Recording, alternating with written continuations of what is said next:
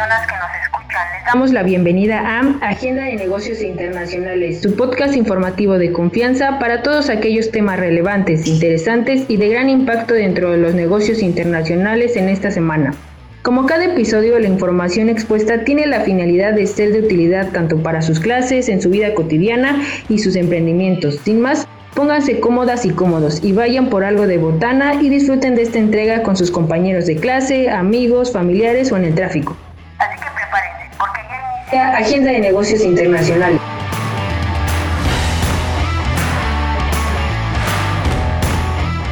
Hola a todas y todos, es un gusto saludarles de nuevo en la Agenda de Negocios Internacionales. Les saluda Lisette Gutiérrez, colaboradora del Observatorio Universitario de Negocios Internacionales. Y en esta emisión nos acompañan dos compañeras para llevar a cabo el episodio.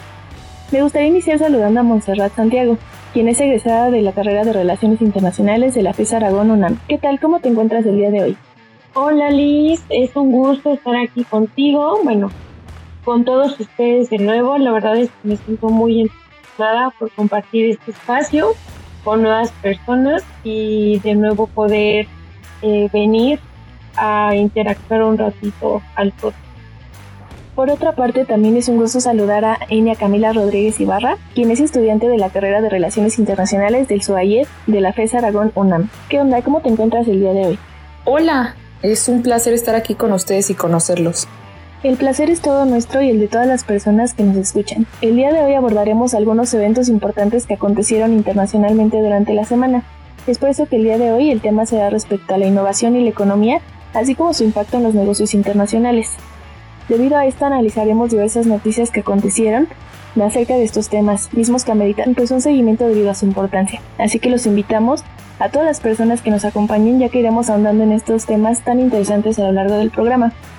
Para iniciar con el capítulo de hoy, después de presentar estos temas, hemos hablado en diferentes ocasiones de ventajas y ganancias que se dieron a través del e-commerce tras la pandemia. Pero los negocios siempre experimentan ganancias y pérdidas. Justo haciendo énfasis en esto último, ¿podrían decirnos de qué manera afectó la pandemia negativamente al e-commerce? Y si es posible, ¿podrían ejemplificarlo con algunos, pues sí, ejemplos de grandes empresas? Sí, Liz, con mucho gusto.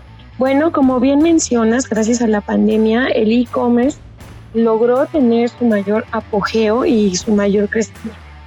Tanto así que se quedó ya como una forma de comercio en todo el mundo, la cual pues nos permite tener un acceso em, un poco más amplio a mercancías, que estas lleguen de una manera a lo mejor más rápida, más práctica.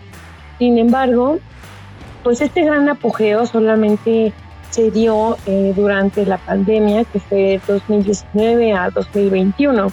¿Qué quiere decir? Que ya eh, este auge, por así decirlo, pues está bajando. Entonces, em, las personas ya están volviendo a salir de su casa de una manera más continua, ya, ya estamos regresando todos como que a nuestro trabajo, eh, ya se está retomando la vida normal, entre comillas, como a como estábamos acostumbrados, ¿no? Lo que trae como consecuencia que el e-commerce comience a disminuir su uso. Ojo, esto no quiere decir que se vaya a acabar, ni mucho menos. Simplemente que ya se está normalizando un poco más, ya no está como que en su auge, sino que ya está, pues sí, normalizando su manera de, de funcionar. Lo que trae como una consecuencia que las personas que fueron contratadas durante el auge del e-commerce pues ya no sean tan necesarias. Em, para poder ejemplificar esto que te estoy diciendo, que de hecho es un tema que está preocupando a la sociedad, es que, por ejemplo, Amazon anunció que va a despedir hasta 10.000 empleados. Esta cifra representa un 3% de los trabajadores fijos de Amazon. También otras empresas que están anunciando estos despidos fueron, por ejemplo, Snapchat, que anunció en agosto el despido del 20% de su plantilla, es decir, aproximadamente a mil trabajadores, así como también la app de Peloton, que despidió a 4.000 empleados en octubre, Netflix, que despidió a 500, Lyft, Rival, que es de Uber, que despidió a 700, y bueno, también hay algunas otras plataformas que están llevando a cabo em, también bajas no de mil empleados, sino de unos cientos de ellos, como lo son Microsoft o algunas otras aplicaciones como Apple o Alphabet de Google, que no están como tal despidiendo, pero están em, tratando de reducir el ritmo de las contrataciones.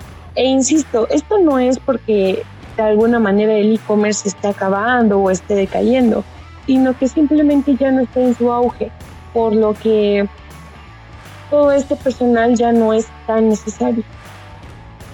De acuerdo, entiendo que el regreso a la nueva normalidad sin duda trajo muchos estragos en cuestiones como el e-commerce. Y justo ya que tocamos temas que también involucran la tecnología e innovación, me llama la atención que en estos días ocurrieron ciertos acontecimientos respecto a estos temas, pero en Corea del Sur. Esto después de que se convirtió en el país más innovador del mundo por el aumento en su registro de patentes. ¿Podrían comentarnos cómo la innovación tecnológica sirve para impulsar nuevos conocimientos? Sí, claro. Y no es exclusivo del siglo XXI, en el cual la tecnología ha avanzado de forma súper rápida, sino que en cada época los cambios tecnológicos han estado unados a nuevos conocimientos ya que son interdependientes. La innovación como las TICs y las redes sociales han favorecido el avance en el conocimiento en cualquier ámbito. Además es importante mencionar el caso de la tecnología en las organizaciones, ya que esta ha cambiado completamente las formas en las que se realizan cualquiera de los procesos implicados, ya sea en instituciones o en empresas. Sin duda alguna, las incorporaciones en estos temas no son fortuitos ni lineales aunque esto no demerita que estas incorporaciones apoyan para el desarrollo económico y de los propios negocios. Siguiendo con el tema del comercio electrónico, ¿existe algún indicativo que muestre el comportamiento del e-commerce tras la pandemia? ¿O qué tipo de análisis se podría aplicar para entender los cambios en los ingresos de este tipo de comercio? Claro, bueno, como te comenté, durante la pandemia, pues el e-commerce logró posicionar. Em, eh, y claramente esto no solamente ayudó a muchas empresas a mantenerse, sino que también logró que nuevas empresas se fundaran y crecieran y bueno, tuvieran un alcance mundial y tuvieran eh, muchísimos ingresos y muchísimas ganancias. Sin embargo, y bueno, respondiendo a tu pregunta, este auge pues ya está pasando.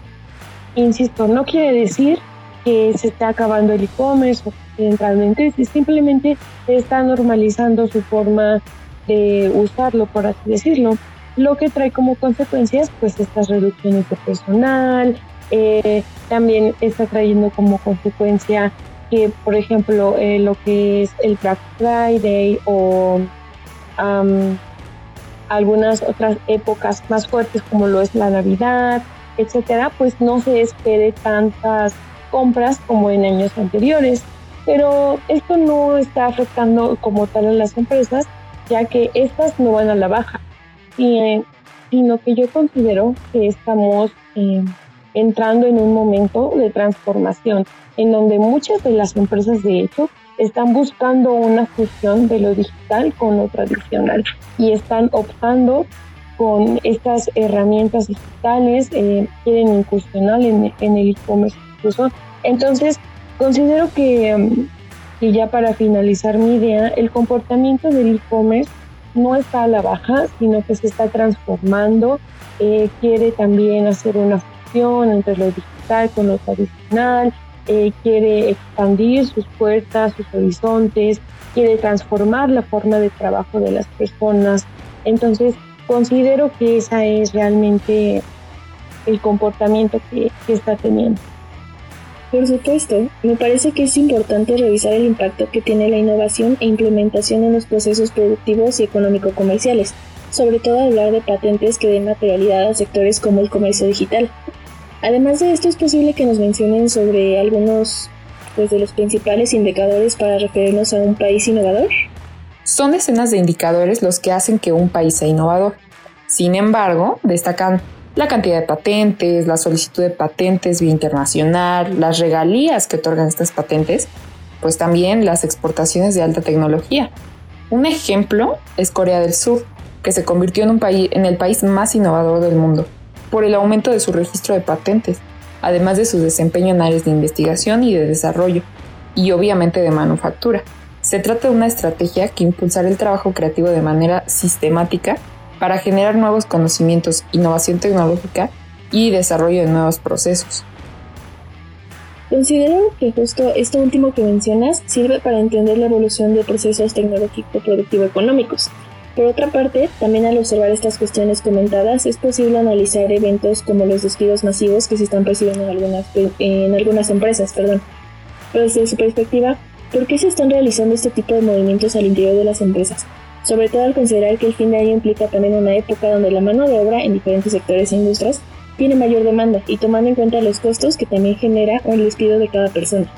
Bueno, Liz, em, como ya hemos estado comentando, yo creo que esto de los despidos es como un arma de doble filo, porque por una parte, como bien mencionas, se están haciendo durante la temporada más alta, no solo del e-commerce, sino de todas las empresas en general, que es eh, porque, como ya lo mencioné, se viene lo del Black Friday, pues está la Navidad ya, eh, ahora sí está a la vuelta de la esquina. Em, entonces, pues se espera muchísima demanda, por así decirlo. Sin embargo, hay que resaltar que la inflación, que el alza de los precios en muchísimos productos, que, eh, bueno, en algún momento se llegó a mencionar en otro podcast el hecho de la crisis de los contenedores, todo esto está afectando mucho en cómo la gente está consumiendo, por lo que eh, de hecho no se esperan que las compras en esta temporada que se considera alta sean tan grandes como en años anteriores, por lo que aún con este recorte de personal, estas empresas pueden brindar un servicio bien, un servicio rápido, sin tener tantos inconvenientes. Entonces, eh, por otro lado, justo todos estos despidos se plantean en esta temporada. ¿Por qué? Porque pues vienen ahora sí que los aguinaldos, los bonos, cajas de ahorro, etcétera. Entonces, justamente quieren evitar como que este estos tipos de gasto, de alguna forma quieren como que ahorrarlo eh, y es por eso que se están tomando estas decisiones justo en este aspecto. Qué importante es esto que comentas, sé, y justo relacionado a esto creo que es fundamental traer a colación la necesidad actual de las empresas por desarrollar nuevas formas de expandir sus operaciones. En este caso, entendiendo el desarrollo de actividades en, entornos ciberfísicos. Aprovechando que ya estamos hablando de cuestiones más digitales, rescatamos el lanzamiento del Banco Digital Billu, mismo que se sitúa en una tendencia cada vez mayor a las bancas 100% digitales. Pero en este caso, ¿cuáles serían los beneficios de este tipo de actividades financieras que tienen los negocios internacionales a diferencia de otros bancos que pues ya conocemos? Claro, mira, lo que hace diferente a esta nueva aplicación o más bien lo que está prometiendo como diferente es que se busca dar un plus en cuestión de integrar este metaverso en la aplicación en donde los socios puedan no solamente ver su cuenta con Bilú, de que haya ver este eh, qué me puede ofrecer, puedo aperturar un crédito, sino que también eh, busca que se puedan ver las demás cuentas que tienen con diferentes bancos en la misma aplicación. Asimismo, se busca tener un poco más servicios que otras aplicaciones, lo cual considero pues, un poco más complicado porque digo, hoy en día una aplicación em, digital, sobre todo financiera, ofrece ya muchísimos beneficios. Entonces, pues hay que ver más que nada con esta inauguración de la aplicación qué es lo que podría ser un servicio extraordinario, pero em, claramente es cuestión de tiempo para que otras empresas comiencen a hacer lo mismo. Entonces, pues técnicamente lo que ofrece como innovador es este metaverso, es el poder gestionar tus, bueno, gestionar tus cuentas, perdón, a través de la misma aplicación, eh, tener algún eh, tipo de servicio personalizado. Sin embargo, eh, yo considero que esto se podría imitar con el paso del tiempo. Sin duda alguna, la centralización de la información implica un ahorro de tiempo, mismo que se transformaría en ahorro de dinero para las entidades empresariales. Y justo ya que estamos hablando de esto, el uso de herramientas digitales o los programas de actualización dentro de las nuevas tecnologías se posicionan más como elementos importantes en la competitividad y flexibilidad de las empresas, sobre todo aquellas que se enfocan en el comercio. Y aunque hasta ahora hemos hablado por, solo de las grandes empresas, las pymes también se incorporan poco a poco al mundo digital e incluso llegan a internacionalizarse por estos, pues sí, por estos mismos medios. Tomando como referencia esto, consideran que la transformación digital beneficia a las pymes igual que las empresas transnacionales. Sí, la transformación digital resulta ser beneficiosa para las pymes, eh, como el programa Strive México, que impulsará el crecimiento digital de más de 400.000 pymes. Esto es crucial porque estas representan la columna vertebral de la economía mexicana, pero también son las que más desafíos se enfrentan, como el caso de las mujeres, que aunque solo representan un 30% en dichas pequeñas y medianas empresas, son las que tienen mayor atraso digital, lamentablemente. Sin duda, la digitalización de los procesos permea casi en la totalidad de las industrias, incluyendo el sector financiero. Retomando el caso de Billu, sus intereses en las actividades en el marco del metaverso suponen un referente para la diferenciación del mercado o como modelo de negocio innovador. Bueno, pues como ya hemos estado mencionando, hoy en día la era digital pues está creciendo muchísimo, ¿no? Y las empresas están buscando tener esta función, esta fusión, perdón, entre lo digital y lo tradicional.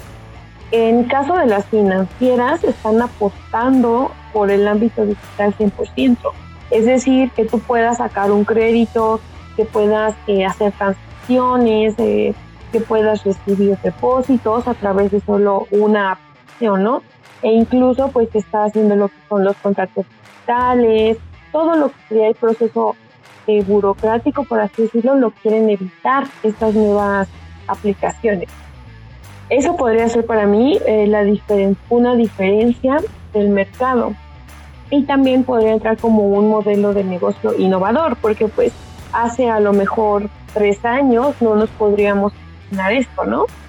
Em, sin embargo, también, eh, y ya justamente hablando solo de Bilú, lo que lo está haciendo diferente es este luz um, de agregar lo que es el metaverso, lo que es poder eh, gestionar sus cuentas desde una sola aplicación, también el hecho de tener herramientas de inteligencia artificial, de tener a lo mejor un servicio más em, más personalizado, ¿no? Que se adapte a tus ingresos, se adapte a lo que tú necesitas, eh, a lo mejor a, que adapte los pagos a como tú los puedas hacer, semanales, quincenales, las cuestiones de las tasas de interés, eh, bueno, todos estos aspectos que es lo que Bindu quiere hacer como diferencia. También a lo mejor el tiempo de espera, porque claro, es muy fácil decir, ay, voy a incursionar en lo digital como, como financiera. Sin embargo, pues hay que tener muchísimo en cuenta pues bastantes cuestiones, ¿no? Eh, hay empresas que no están logrando bien esta función y que se están, eh, pues ahora sí que se están echando para atrás en cuestión de que los contratos o estos procesos están tardando demasiado. Cuando prometen a lo mejor puedes obtener tu crédito en un día y no es cierto, a lo mejor te tienen en espera hasta de una semana. O eh, tu dinero cae al momento y tampoco es cierto, ¿no? Tarda a lo mejor dos o tres en caer. Entonces siento que esta app está muy prometedora en cuestiones de tiempo, en cuestiones de servicio y bueno, esto es lo que yo considero que como tal, eh, enfocándome en Bilú, tiene una diferenciación del mercado y una innovación. Sí, y es que es evidente que en la actualidad es necesario incorporar la tecnología no solo para enfrentar la vida diaria, sino para mantener competitivas a las empresas. En ese sentido, me gustaría preguntarle su opinión sobre las pymes.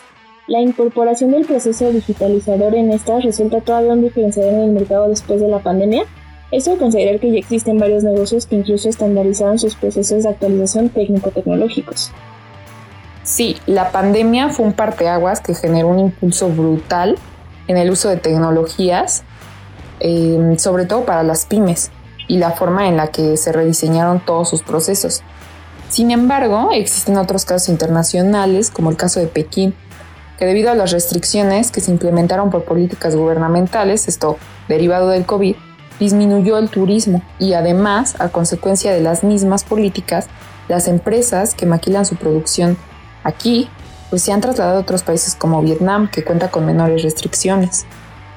Es muy interesante cómo este proceso se desarrolla y es que los alcances de la digitalización en las industrias permiten una aceleración en los, en los resultados que buscan obtener las empresas. Derivado a esto, ya se vislumbran planes donde encauzarán sus esfuerzos.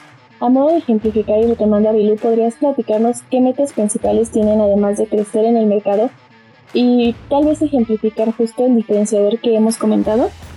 Claro, Liz. Bueno, eh, tiene bastantes metas de hecho o objetivos, podríamos decirlo así. Una de las principales es ser eh, punta de lanza en el mercado mexicano, brindando a los clientes nuevas experiencias que vinculen esta realidad virtual con la realidad física. Otra meta es que para 2023 se logre captar a más de 200 clientes, lo cual pues es un reto y me encantaría eh, me encantaría seguir más de cerca esta noticia y ver si en verdad lo logran. Y bueno, eh, que todas las transacciones se puedan realizar de manera digital. ¿Qué quiere decir? Que tanto los depósitos, eh, las transferencias, que todo esto sea de app a app sin ningún problema. Eh, e insisto, hay algunas prometen mucho y a veces son un poco tardadas e incluso tienen que entrar como que em, en reparación cuando ya son lanzadas.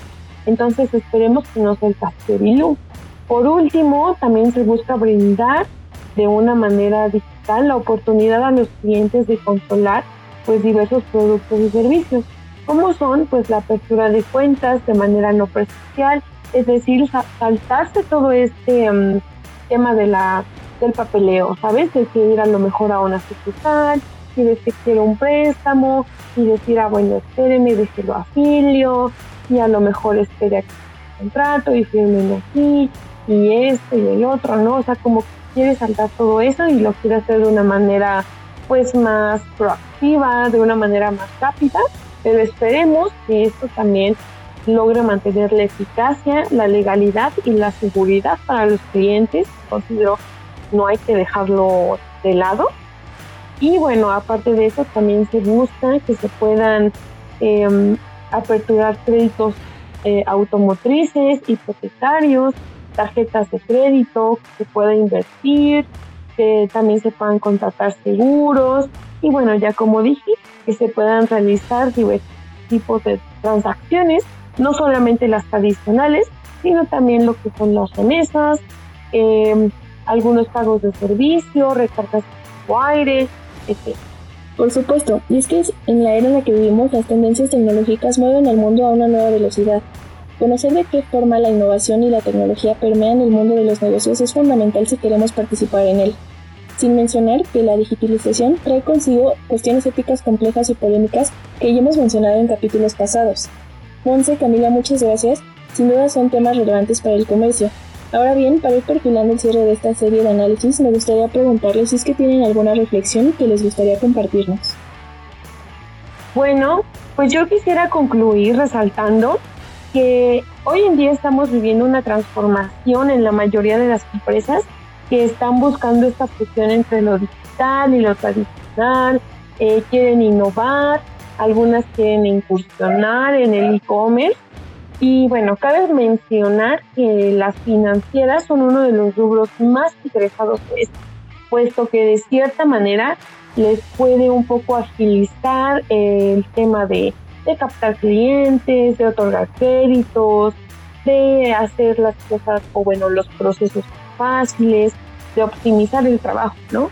Entonces, hay que tener en día que el e-commerce eh, no se puede quedar atrás. O sea, ninguna empresa puede ignorar esta transformación, ninguna empresa ya puede ignorar que existe lo digital, que existe el e-commerce, porque de alguna manera considero que se estaría estancando.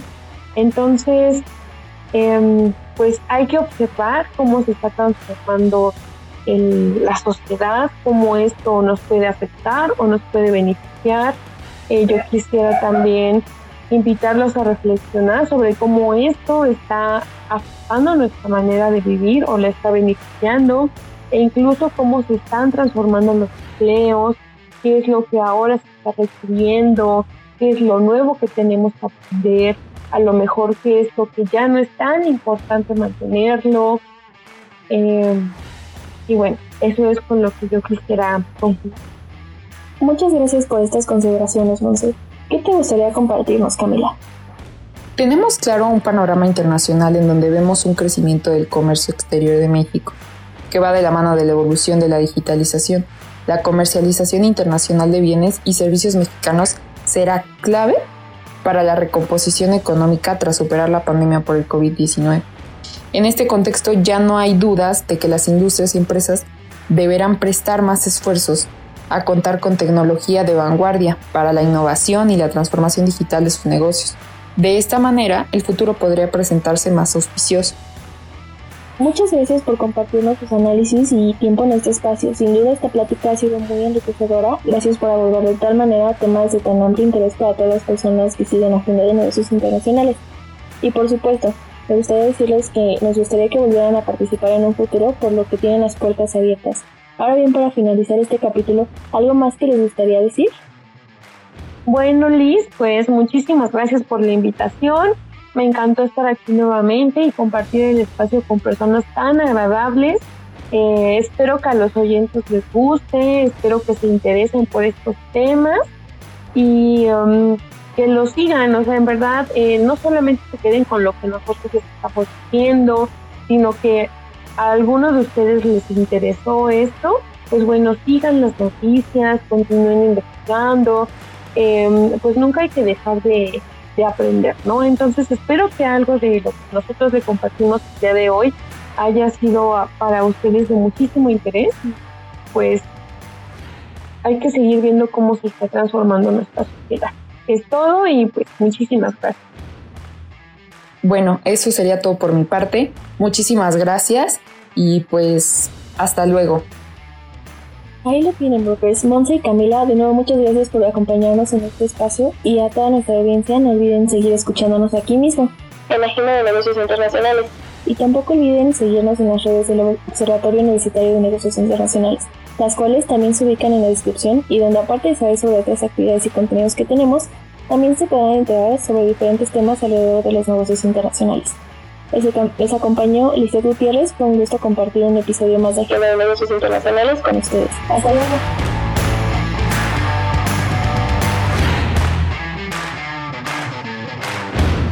Los comentarios emitidos en este programa son resultado de los análisis y opiniones de las invitadas. No representan la postura oficial de la UNAM ni del proyecto. Esta fue una emisión de Agenda de Negocios Internacionales, producto del proyecto PAPIT IA 300922 Innovación en las relaciones económico-productivas en el capitalismo cognitivo y su intermitencia por la pandemia SARS-CoV-2. Responsable del proyecto, Abiel Hernández Mendoza.